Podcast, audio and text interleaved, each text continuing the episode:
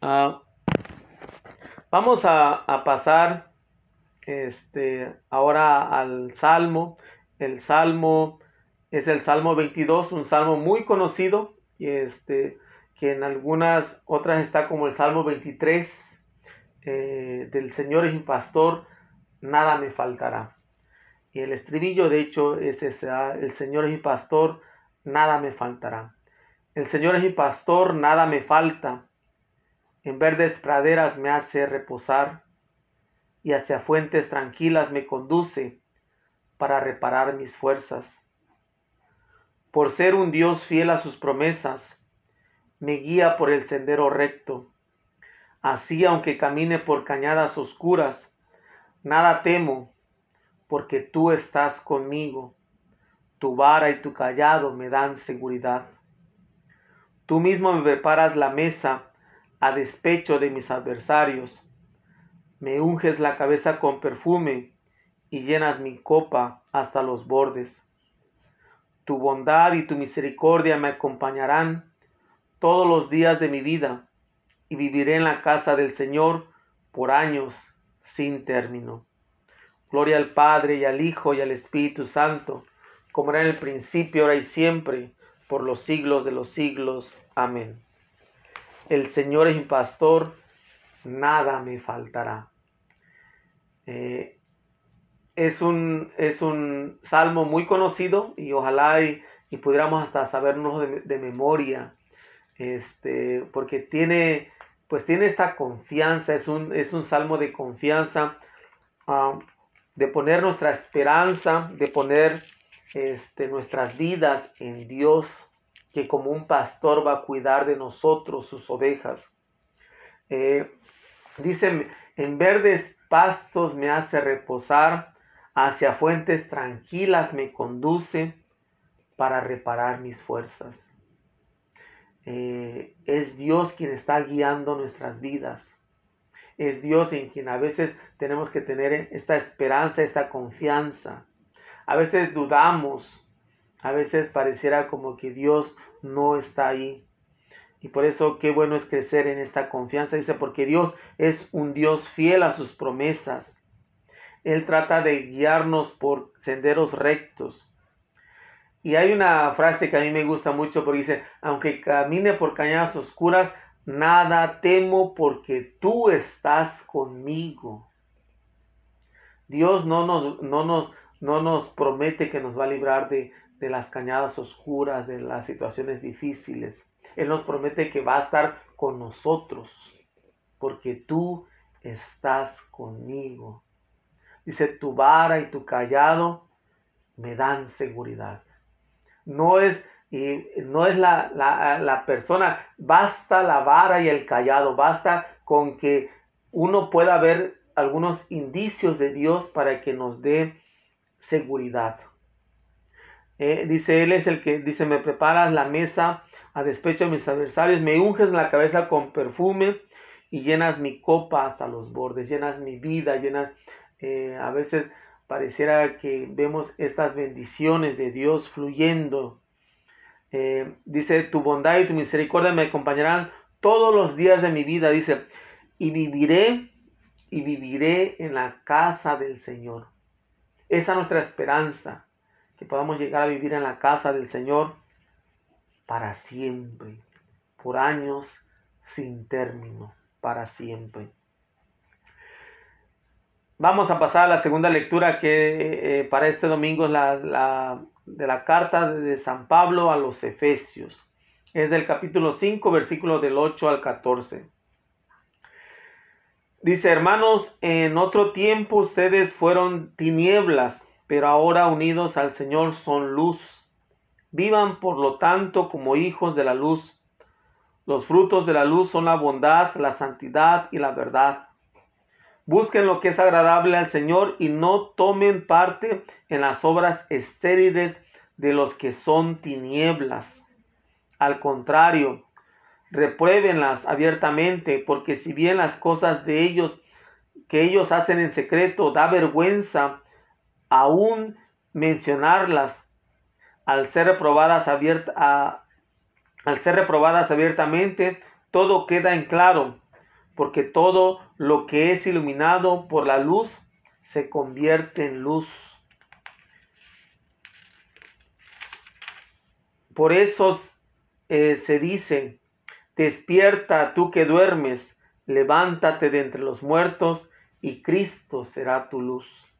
Palabra de Dios, te alabamos Señor. Eh, este camino cuaresmal nos lleva a, reavivir o a reafirmar nuestro bautismo. Eh, la gran fiesta de la Pascua, se, el, el, marco principal es el bautismo y por eso qué hermoso es cuando en algunas iglesias se celebra el bautismo de algunos catecúmenos, de algunos elegidos. Eh, y si no hay, se hace una, una renovación de, nuestras, de nuestro propio bautismo en esa fiesta, porque es la noche de la luz, porque estamos llamados a ser luz. Jesús es la luz. Entonces estamos llamados a ser también esta luz de Jesús para el mundo. Y por eso dice eh, que en otro tiempo fuimos tinieblas, pero eh, dice ahora, unidos al Señor, somos luz, son luz, dice, San Pablo. Entonces, como hijos de la luz, así vivan como hijos de la luz. Eh, ¿Y cuáles son los frutos de, de, los hijos de la luz? La bondad, la santidad y la verdad. Son las tres características que pueden identificarnos como hijos de la luz. ¿Cuáles son a lo mejor los frutos de las tinieblas? A lo mejor lo sabemos, lo vemos, lo palpamos en el mundo, en las familias, en nuestras propias vidas, en las adicciones. Por eso dice, busquen lo que es agradable al Señor y no tomen parte eh, de, en las obras estériles de los que son tinieblas. Es una invitación para todos nosotros que hemos sido bautizados para poder vivir como hijos de la luz, para empeñarnos en este esfuerzo de ser luz para los demás y luz del mundo. Dice, reprueben abiertamente eh, las cosas que ellos hacen en secreto, de vergüenza, que da vergüenza aún mencionarlas. Eh, porque al final dice, todo va a quedar en claro, porque todo es iluminado por la luz porque todo lo que es iluminado por la luz se convierte en luz. Eh, a veces yo creo que eh, puede dar un poco hasta de, miedo de pensar de que muchas cosas van a ser descubiertas, pero a la vez también nos da confianza de que muchas cosas van a quedar descubiertas. Muchas cosas van a llegar a saberse, porque todo va a iluminarse. Dios es esta luz, dice, por eso despierta tú que duermes, levántate de entre los muertos y Cristo será tu luz. Es esta invitación especialmente a nosotros bautizados a poder ser eh, símbolos, ser antorchas que resplandecen de luz. Eh, vamos a pasar al, plato fuerte que es el Evangelio para este domingo y eh, Estamos en el ciclo A, eh, en, el, ciclo de, en el año litúrgico de San Mateo, pero para la cuaresma eh, hay un, momento especial, especialmente cuando es el ciclo A, eh, y uno de los evangelios más teológicos es el Evangelio de San Juan. Así que es el Evangelio de San Juan, capítulo 9, versículo del 1 al 41. Es un evangelio largo, en algunas parroquia a lo mejor se va a leer el Evangelio, la, versión corta, pero si se lee la, la, versión larga, tiene una riqueza muy grande. A lo mejor yo quiero leerla para que a lo mejor tengamos una idea de este hermoso Evangelio eh, de, de San Juan capítulo 9. Lectura del Santo Evangelio según San Juan. En aquel tiempo Jesús vio al pasar a un ciego, a un ciego de nacimiento, y sus discípulos le preguntaron, Maestro, ¿quién pecó para que éste naciera ciego, él o sus padres? Jesús respondió, ni él pecó, ni tampoco sus padres. nació así para que en él se manifestaran las obras de Dios. Es necesario que yo haga las obras del que me envió mientras es de día, porque luego llega la noche y ya nadie puede trabajar. Mientras esté en el mundo, yo soy la luz del mundo. Dicho esto, escupió en el suelo, hizo lodo con la saliva, se lo puso en los ojos al ciego y le dijo, Ve a lavarte en la piscina de Siloé, que significa enviado. Él fue, se lavó y volvió con vista. Entonces los vecinos y los que lo habían visto antes pidiendo limosna preguntaban, ¿no es este el que se sentaba a pedir limosna? Otros decían, es el mismo. Otros, no es él, sino que se le parece. Pero él decía, soy yo. Y le preguntaban entonces cómo se te abrieron los ojos. Él le respondió, el hombre que se llama Jesús hizo lodo, me lo puso en los ojos y me dijo, ve a Siloé y lávate. Entonces fui, me lavé y comencé a ver. Le preguntaron, ¿en dónde está él? Les contestó, no lo sé. Llevaron entonces ante los fariseos al que había sido ciego. Era sábado el día en que Jesús hizo todo, hizo lodo y le abrió los ojos. También los fariseos le preguntaron cómo había adquirido la vista. Él les contestó, me puso lodo en los ojos, me lavé y veo. Algunos de los fariseos comentaban, ese hombre no viene de Dios porque no guarda el sábado. Otros replicaban, ¿cómo puede un pecador hacer semejantes prodigios? Y había división entre ellos. Entonces volvieron a preguntarle al ciego, ¿y tú qué piensas del que te abrió los ojos? Él les contestó que es un profeta. Pero los judíos no creyeron que aquel hombre que había sido ciego hubiera recobrado la vista. Llamaron pues a sus padres y les preguntaron, este es su hijo del que ustedes dicen que nació ciego. ¿Cómo es que ahora ve? Sus padres contestaron, sabemos que este es nuestro hijo y que nació ciego. ¿Cómo es que ahora ve o quién le haya dado la vista? No lo sabemos. Pregúntenselo a él, ya tiene edad suficiente y responderá por sí mismo. Los padres del que había sido ciego dijeron esto por miedo a los judíos porque estos ya habían convenido en expulsar de la sinagoga a quien reconociera a Jesús como el Mesías. Por eso sus padres dijeron, ya tiene edad, pregúntenle a él. Llamaron de nuevo al que había sido ciego y le dijeron, da gloria a Dios, nosotros sabemos que ese hombre es pecador. Contestó él, si es pecador, yo no lo sé, solo sé que era ciego y ahora veo. Le preguntaron otra vez, ¿Qué te hizo? ¿Cómo te abrió los ojos? Le contestaron, les contestó, ya se lo dije a ustedes y no me han dado crédito. ¿Para, ¿Para qué quieren oírlo otra vez? ¿Acaso también ustedes quieren hacerse discípulos suyos? Entonces ellos lo llevaron, lo llenaron de insultos y le dijeron, discípulo de ese lo serás tú. Nosotros somos discípulos de Moisés. Nosotros sabemos que a Moisés le habló Dios, pero a ese no sabemos de dónde viene. Replicó aquel hombre, es curioso que ustedes no sepan de dónde viene y sin embargo me ha abierto los ojos.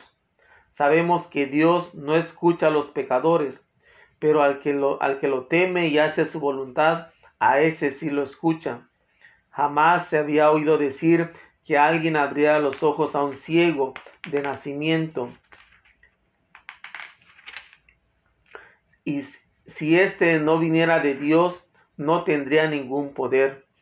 Le replicaron, tú eres puro pecado desde que naciste. ¿Cómo pretendes darnos lecciones? Y lo echaron fuera. Supo Jesús que lo habían echado fuera y cuando lo encontraron le dijo, cuando lo encontró le dijo, ¿crees tú en el Hijo del Hombre? Él contestó, ¿y quién es Señor para que yo crea en él? Jesús le dijo, ya lo has visto, el que está hablando contigo, ese es. Él dijo, creo, Señor, y postrándose lo adoró. Entonces le dijo Jesús, yo he venido a este mundo para que se definan los campos, para que los se definan los campos para los que para, para que los ciegos vean y los que ven queden ciegos.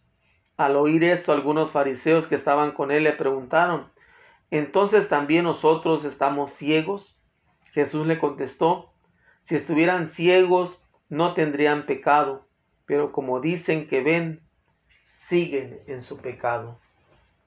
Palabra del Señor. Gloria a ti, Señor Jesús.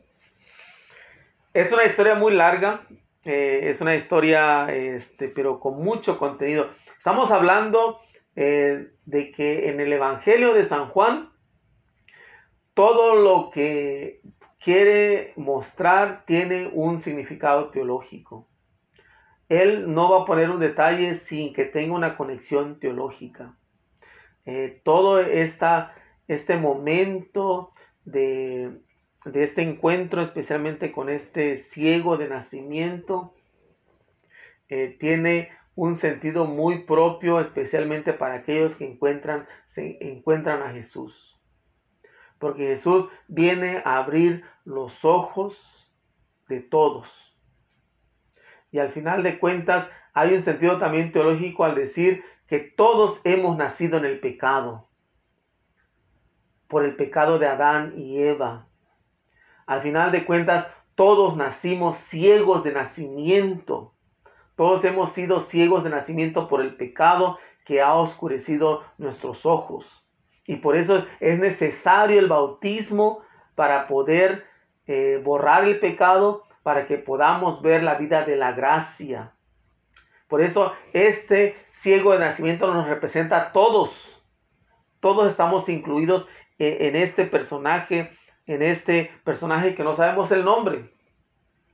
Eh, y es interesante porque eh, este, todas estas discapacidades, que no se entendían de dónde vienen. Y todavía hoy en día mucha gente pregunta por qué hay gente que nace ciega, por qué hay gente que nace sorda, por qué hay gente que nace muda, porque hay gente que, a veces ya, ya vienen este, mutilados de partes del cuerpo, porque hay gente que, nace con síndromes, síndrome de Down o algún tipo de autismo. Y a veces pensamos que Dios es el que castiga. Jesús viene a reformar también ese sentido que a veces estaba en la sociedad antigua y pareciera que todavía hoy están en estos días. Como que Dios está viendo la manera de cómo castigarnos por lo que hacemos. Y que a veces hay personas que tienen que sufrir las consecuencias de nuestros pecados.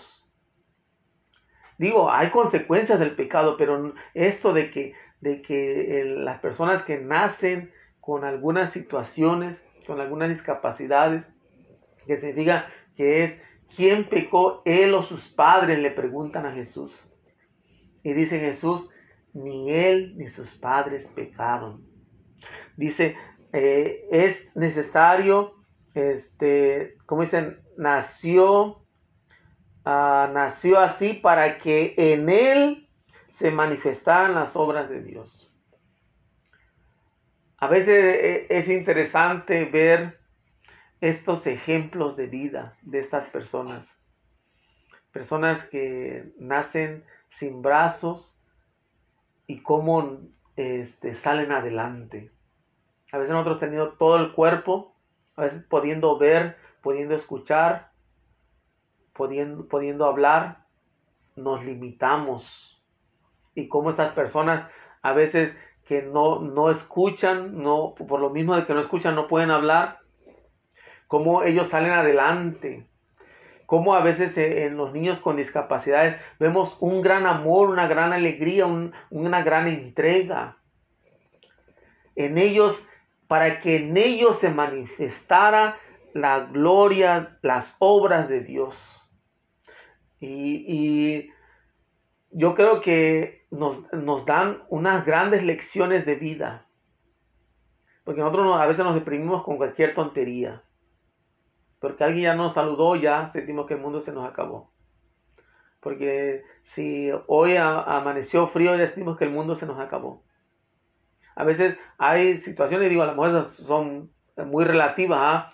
hay situaciones que a veces son, son más pesadas, pero no por eso significa que este, estamos limitados, no significa que es el fin. Yo creo que estas personas no son fruto del pecado, lo que trata de decir eh, Jesús, y por eso yo, yo digo y yo creo estos pecados generacionales que a veces se le dice, que a veces este, repercuten en, otras generaciones. Eh, con este evangelio pareciera que, que eso no existe. Los que pecaron tienen sus consecuencias y sabemos las consecuencias. A veces las consecuencias se dan en la misma vida y si no, será en la otra vida. Eh, este, eh, este Dios que no está mirándonos para castigar. Dios no es un Dios que nos está castigando. Y a veces en, algunas eh, costumbres, algunas tradiciones, algunas familias, hasta, hasta decimos, oh Dios te va a castigar, no hagas eso. Eh, es, es todo esto lo que Jesús quiere, quiere borrar de, de esta cultura, de estas creencias. Cuando Dios realmente es un Dios que nos ama, un Dios que, quiere perdonar, quiere reconciliarse con nosotros. Bueno, dice, este, ah, dice, yo soy la luz del mundo, dice, dice Jesús, ¿va? Él se presenta como esta luz, viene a dar luz. Eh, y hace un gesto, escupe eh, en la tierra, hace lodo con su saliva parece un poco como, como antigénico, a veces un poco como asqueroso. Este, y le puso ese, ese lodo de la saliva, que yo digo, la saliva bendita de Jesús. Este, hizo y se lo puso en los ojos, que es un símbolo de lo que Dios mismo hizo en la, en la creación. Dios utilizó el barro para formarnos como seres humanos. Jesús, que es Dios, vuelve a ser el barro para darnos luz. Jesús es el Dios de la creación que vuelve a ser el barro para formarnos como seres humanos, para darnos luz. Hace lodo, como en el Génesis, lo pone en los ojos y le dice, ve a lavarte a la piscina de Siloé, que significa el enviado va y quién es el enviado de Dios es Jesús.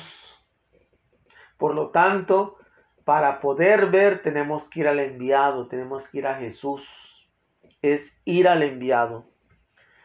Se lavó y volvió la vista.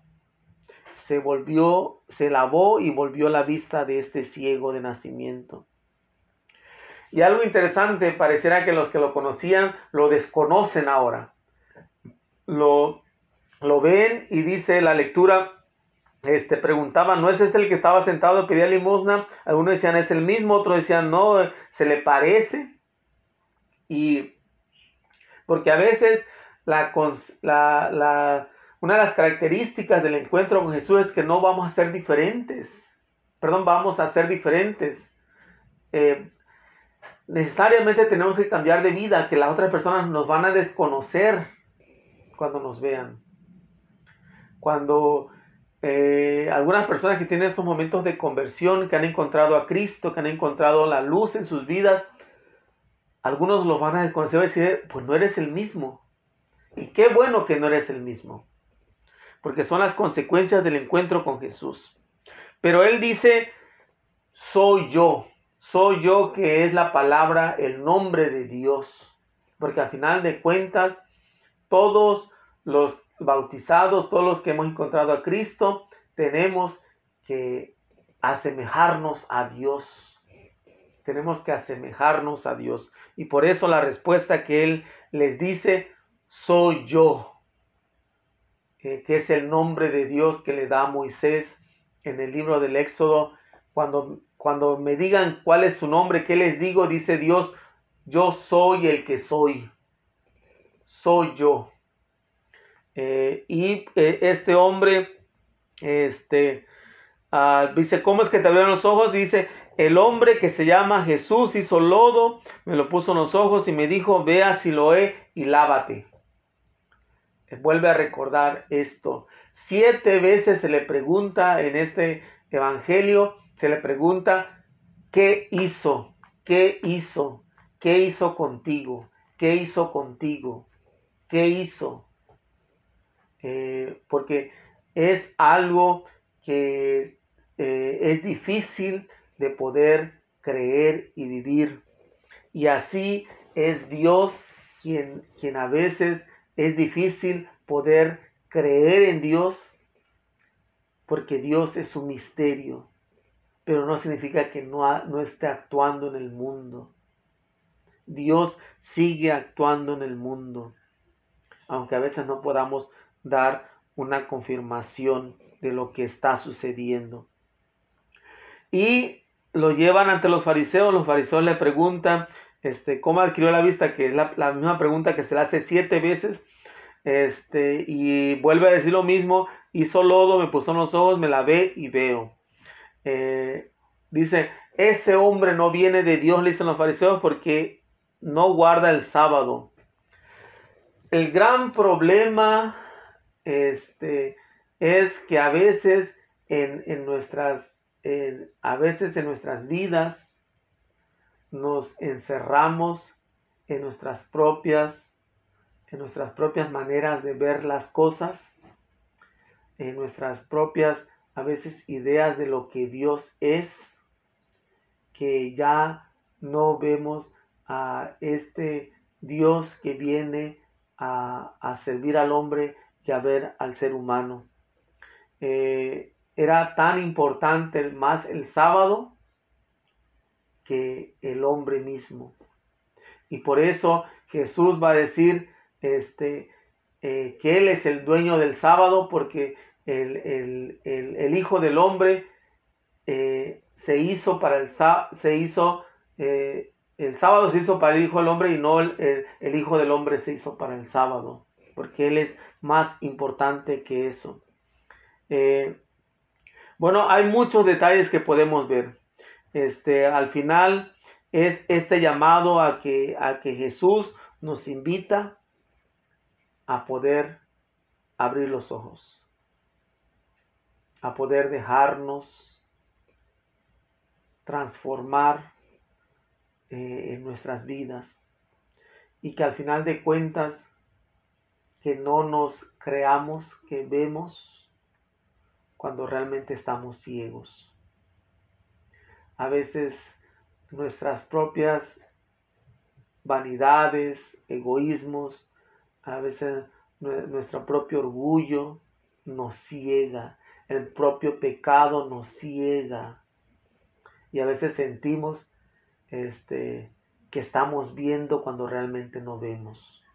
¿Cuántas personas a veces, y a veces puedo hasta ser yo, que vivo en el pecado y pienso que estoy bien? Y a veces hay personas, hasta, hasta personas te pueden decir, eso que estás haciendo no está bien. O a veces hay personas que a veces pueden eh, puede decir, mira, date cuenta de esto. Mira que eso no está, no, no, debe ser así. O mira, esta persona lo, lo, no sé, eh, la, la situación de vida que vives no es la correcta. Pero uno se ciega y no quiere ver o no quiere realmente dejarse abrir los ojos. Y, esta es la presencia de Jesús, la que tenemos que acercarnos, dejarnos, ir al, ir al enviado a, la, a Siloé a lavarnos para poder ver. Dejarnos lavar por el agua, el agua de la vida que es Jesús, el agua viva, el agua del Espíritu que nos hablaba el domingo pasado con la, con la historia de la samaritana, esta agua viva que brota para la vida eterna, es la que nos va a poder limpiar y purificar y poder ver nuestra realidad eh, que no, es, no está correcta, nuestra realidad de pecado, nuestra realidad que tenemos que transformar, nuestra realidad que tiene que dar, llevarnos a la plenitud, que tiene que darnos vida nueva. Vamos a cerrar los ojos por un momento para ponernos la presencia de Dios. Y a veces en este gesto de cerrar los ojos es cuando podemos compararnos con nuestros hermanos que no ven. Y a veces entrar en nuestra propia oscuridad, entrar en nuestra propia vida, en esta, en esta ceguera eh, espiritual, emocional, en esta ceguera este, psicológica que a veces vivimos. Mírate delante de Dios como, como ciego, como ciega de nacimiento. Hemos nacido con el pecado original, pero hemos sido bautizados en las aguas del bautismo.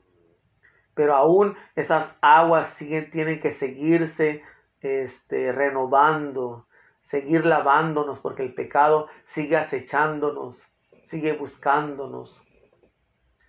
Eh, déjate este, encontrar con Jesús. Déjate encontrar con Jesús donde no existen culpabilidades, no es un Dios que no viene a culparte, no viene a juzgarte, viene solamente a salvarte, a liberarte. Y no es el pecado de, de, tus antepasados, no es tu propio pecado, pero Dios quiere transformar tu vida. Dios quiere utilizar aún eh, eh, estas partes negativas, quiere transformarlas en cosas positivas. Quiere transformar tu pecado en una vida de gracia. Déjate eh, ungir, ungir, porque es la palabra que usa el Evangelio, ungir con su saliva y con el barro, volverte a formarte, como, te, como formó al primer hombre, como formó a la primera mujer. Quiere eh, ungir tus ojos para que puedas ver, para que vayas a las fuentes del, del Siloé, a las fuentes del enviado, para poder limpiar esos ojos y poder ver. Y que tiene que hacerte en un hombre, una mujer nuevo, una mujer nueva, eh, donde a veces va a ser difícil que otros te reconozcan. Pero al final de cuentas estás llamado a dar testimonio de Jesús, de este Jesús que ha transformado tu vida, porque Él es el Mesías, el enviado, la luz del mundo, la luz de tu vida.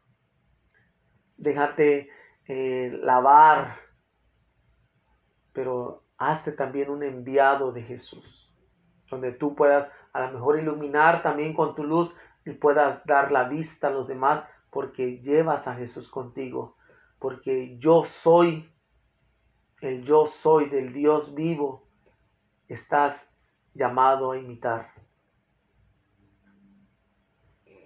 Padre nuestro que estás en el cielo, santificado sea tu nombre. Venga a nosotros tu reino. Hágase tu voluntad en la tierra como en el cielo. Danos hoy nuestro pan de cada día. Perdona nuestras ofensas, como también nosotros perdonamos a los que nos ofenden. No nos dejes caer en tentación y líbranos del mal. Amén. Dios te salve María, llena de gracia, el Señor es contigo. Bendita eres entre todas las mujeres y bendito es el fruto de tu vientre Jesús. Santa María, Madre de Dios, ruega por nosotros pecadores, ahora y en la hora de nuestra muerte. Amén. San José, ruega por nosotros. Santa María, Reina de las vocaciones, concédenos y danos más vocaciones para la vida consagrada. Quiero este, hacer la oración a San, a San Patricio en este día para que se llama la coraza de San Patricio. Es una oración para que nos, nos cubramos con, con esta coraza, con este escudo de Dios. Dice, Cristo conmigo, Cristo ante mí, Cristo tras de mí, Cristo en mí, Cristo bajo mí, Cristo sobre mí, Cristo a mi derecha, Cristo a mi izquierda, Cristo cuando me acuesto, Cristo cuando me siento, Cristo cuando me levanto, Cristo en el corazón de todo ser humano que piensa en mí, Cristo en la boca de todo ser humano que hable de mí, Cristo en todo ojo que me ve, Cristo en todo oído que me escucha. Amén. quiero eh, cerrar, y a lo mejor me, me llevé casi ya la hora, este, pero quiero cerrar con una historia, este, una historia en este tercer aniversario, este, que nos recuerda los regalos que a veces damos o que queremos dar. Este, quiero que escuchemos la historia, a lo mejor les comparto eh, un pensamiento que me viene de esta historia. Se llama Un gesto de amor. Dice, un muchacho pobre de alrededor de 12 años de edad, vestido muy humilde, entró en una tienda, eligió un jabón de tocador común y le pidió al propietario que se lo envolviera para regalo. Es para mi madre, dijo con, con orgullo. El dueño de la tienda se conmovió ante la sencillez de aquel regalo miró con piedad a su joven cliente y sintiendo una gran compasión tuvo ganas de ayudarlo. Pensó que podía envolver junto con el regalo tan sencillo algún artículo más significativo. Sin embargo, estaba indeciso. Miraba al muchacho, miraba los artículos que tenía en su tienda, pero no se decidía. ¿Debía hacerlo o no?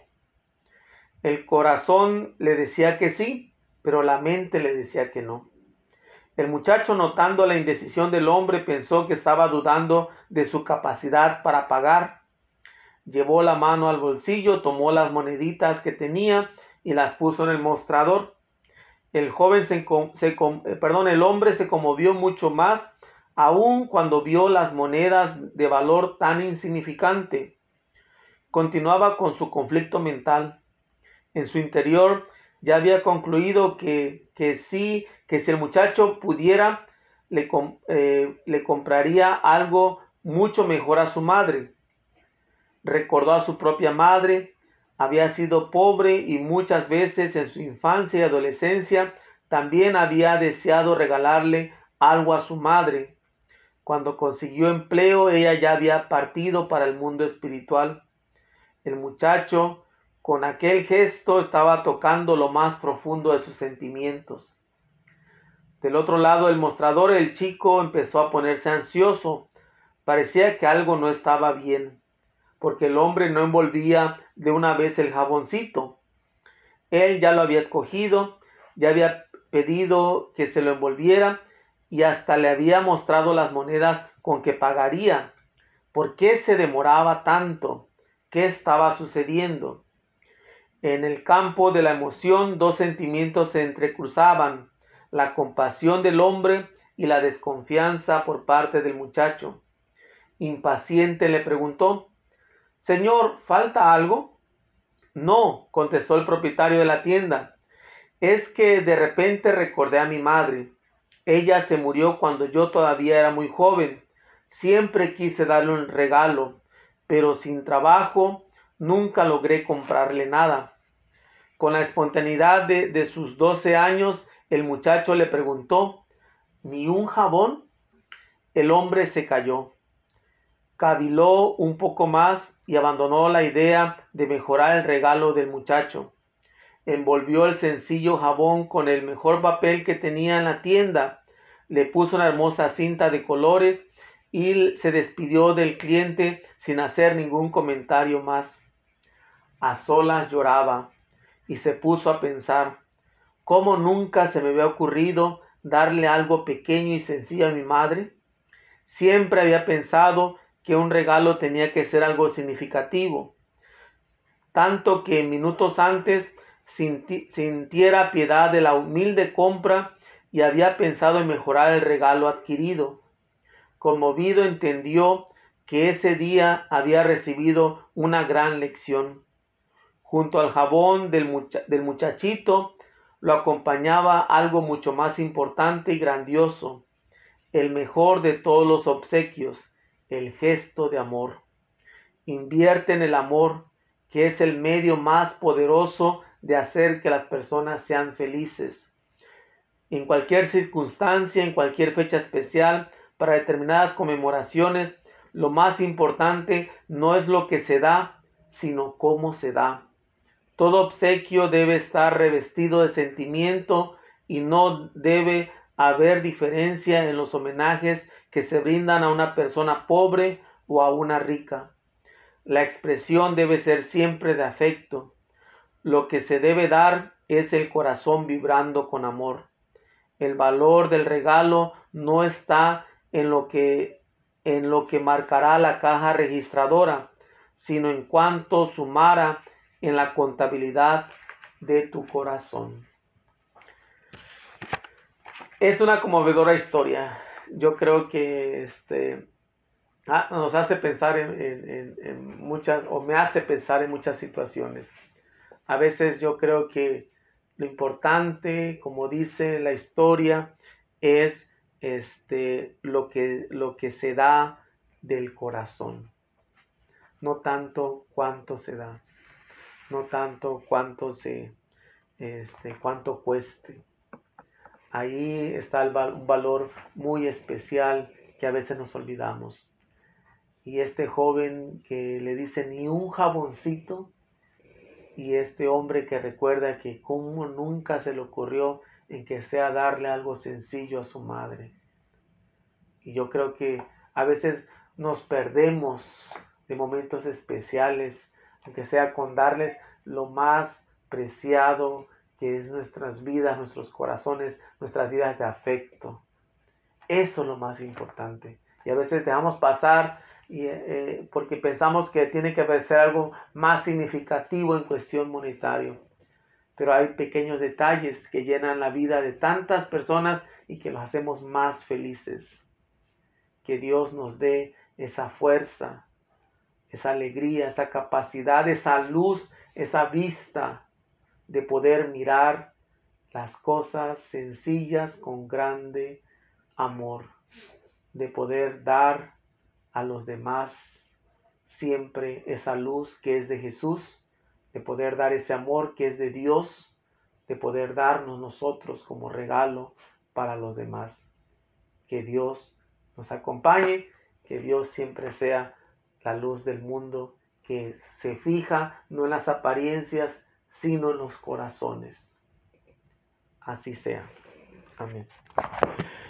Bueno, mi, eh, mi hermana este, y mi cuñado eh, quisieron tener un pequeño pastel aquí este para recordar estos tres el tercer aniversario de vitaminas para el alma este no sé si a lo mejor y puedan observarlo y verlo este no sé si se vea este ah, y bueno pues agradecer a Dios por el gran regalo de la vida por el gran regalo de mi vocación por el gran regalo de tantas personas que he conocido durante todos estos, estos tres años de vitaminas, eh, en estos cinco años de, que van a ser de mi ordenación sacerdotal. Y bueno, este, también eh, unas cuantas semanas, y de hecho por eso, perdón, por eso quise venir, porque eh, para pasar un rato con mi familia, que quiere celebrar mi cumpleaños, este, mañana este, quiere celebrarlo, mi cumpleaños hasta el 29, pero, pero bueno, este, agradecido por todo eso y, bueno, pues este, a todos ustedes, a Dios, pues agradecer por todo eso y feliz aniversario de vitaminas número 3, este, en, honor de Dios, para gloria de Dios. Este, quiero a la mejor saludar, este,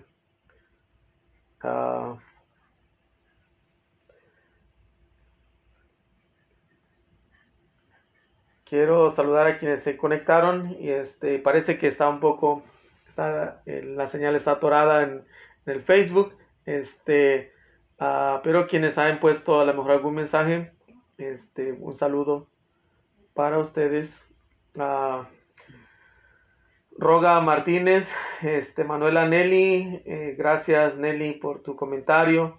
Este, Charitín Telles, eh, Yolanda Peralta, gracias por tu comentario. Yolanda y en San Fernando, María Malagón también en San Fernando. Este, Mari Carmen de Anaya en Houston, un saludo. Este, Licha Torres, ahí en Houston, Victoria Castañeda en San Fernando, Gracias por tu comentario, Vicky. Este, uh, Patti Leal ahí en, en, Orizaba, Veracruz. Un saludo, este, Patti. Este, Raúl Junior Mesa, un saludo. a Los Ángeles, California. Y bueno, si alguien se conectó por Valores Media en, en YouTube, Ana Isabel Flores, este, un saludo ahí en San Fernando, California. Y si alguien se, también se conectó por, por Instagram, eh, también quiero pues saludarlos. Eh, quiero ver si aquí puedo encontrar este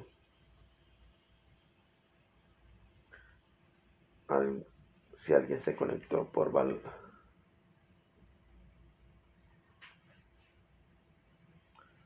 ya. Bueno este parece que Vero de Chulavista pues también está ahí. Pues bueno pues un saludo sean felices hagan que los demás sean felices que la próxima sangre de Cristo los bendiga los proteja los acompañe este y les doy mi bendición el Señor esté con ustedes. Y la bendición de Dios Todopoderoso, Padre, Hijo y Espíritu Santo, descienda sobre ustedes y los acompañe para siempre. Amén. Bueno, pues esto fue Vitaminas para el Alma y bueno, pues feliz aniversario. Hasta luego.